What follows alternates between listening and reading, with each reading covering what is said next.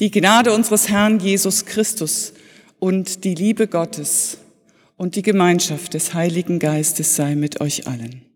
Amen. Ich lese noch einmal aus dem Brief des Paulus an die Korinther, diesmal in einer Übersetzung der Bibel in gerechter Sprache.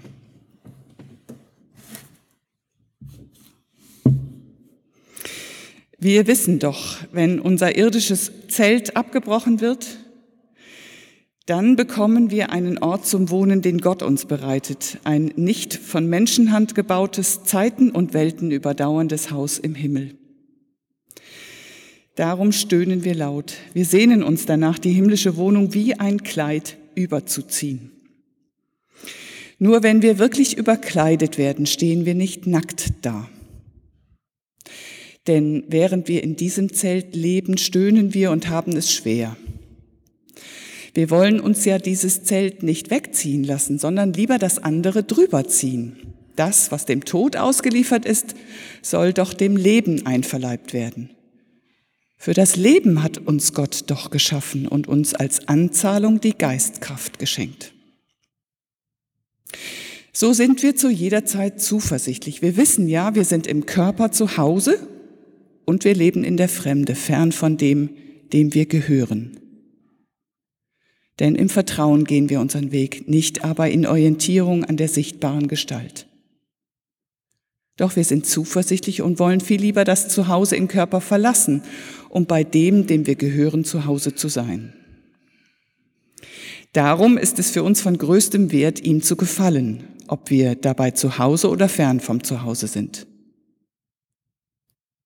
Denn wir alle müssen vor dem Gerichtssitz des Messias erscheinen damit jede und jeder unter uns etwas für das erhält, was wir im Laufe des Lebens getan haben.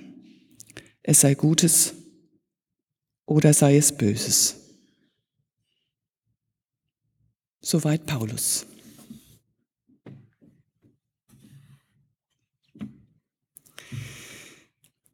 Zwei Maßbücher lagen auf dem Tisch, als wir uns zum Trauergespräch trafen. Die Verstorbene war Schneiderin gewesen mit Leib und Seele. Sie hatte Kleider genäht, Alltagskleider und Festtagskleider, sogar eins für den Bundespresseball. Aber sowas ist ja irgendwie auch eine Eintagsfliege.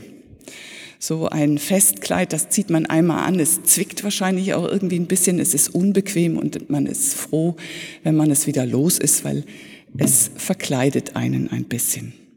Anders die Alltagskleider die mag man. Die zieht man immer wieder aus dem Schrank. In denen fühlt man sich wohl, die sind wie eine zweite Haut. Die geben einem Sicherheit, die schleppt man mit in Schule, Beruf und Freizeit. Die gehören eben zu einem. Kein Wunder, dass Paulus, wenn er auf Leben und Sterben zu sprechen kommt, sagt, man ist im Leben zu Hause wie in einem Kleid. Und wenn es ans Sterben geht, dann würde man am liebsten überkleidet. Dann hätte man es gern, dass Gott einem das neue Leben überwirft wie ein neues Kleid. Und dann müsste man das alte noch nicht mal ausziehen. Aber so ist es nicht. Man muss sich tatsächlich verlassen. Und der Körper, wenn die Seele ihn verlassen hat, liegt da wie eine leere Hülle. Wie ein altes Kleid eben. Fadenscheinig, löchrig, geflickt, aber geliebt.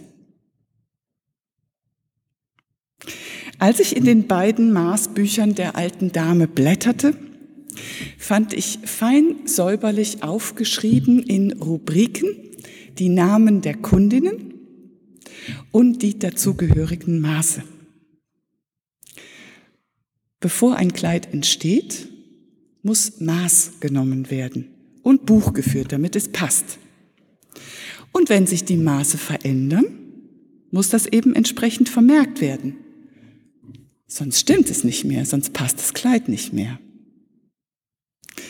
Paulus schreibt in Vers 10,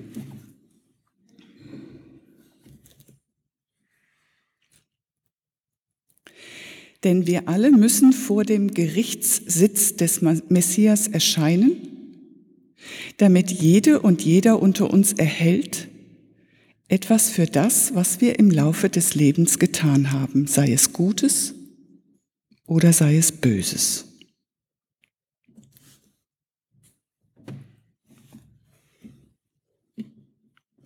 Vor der Neueinkleidung mit dem ewigen Leben steht das Maßnehmen.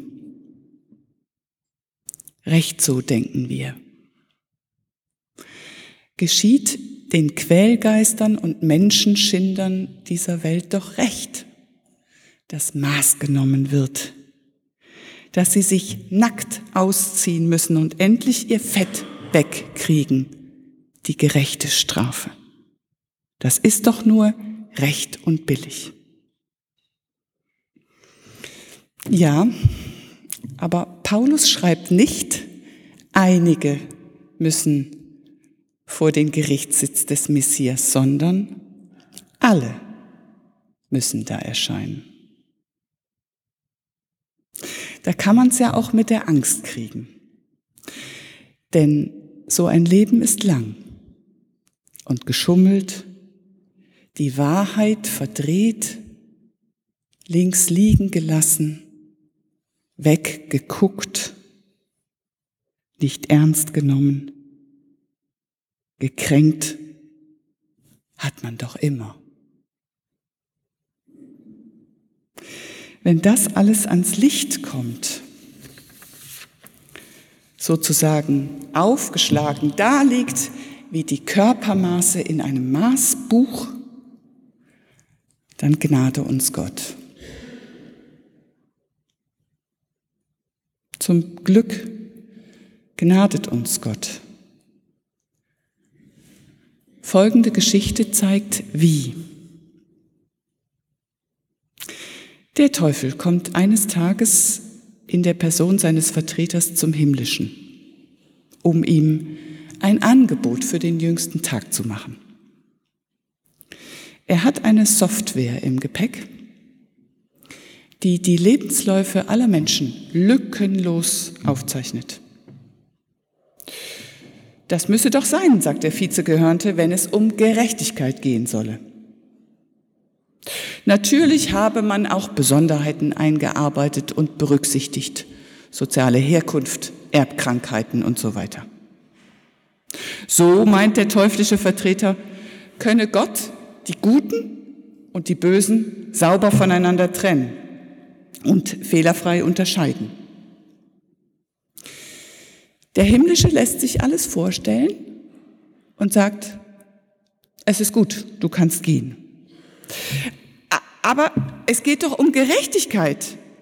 Da musst du Himmlischer doch ein Interesse dran haben, versucht es der teuflische Vertreter noch ein letztes Mal.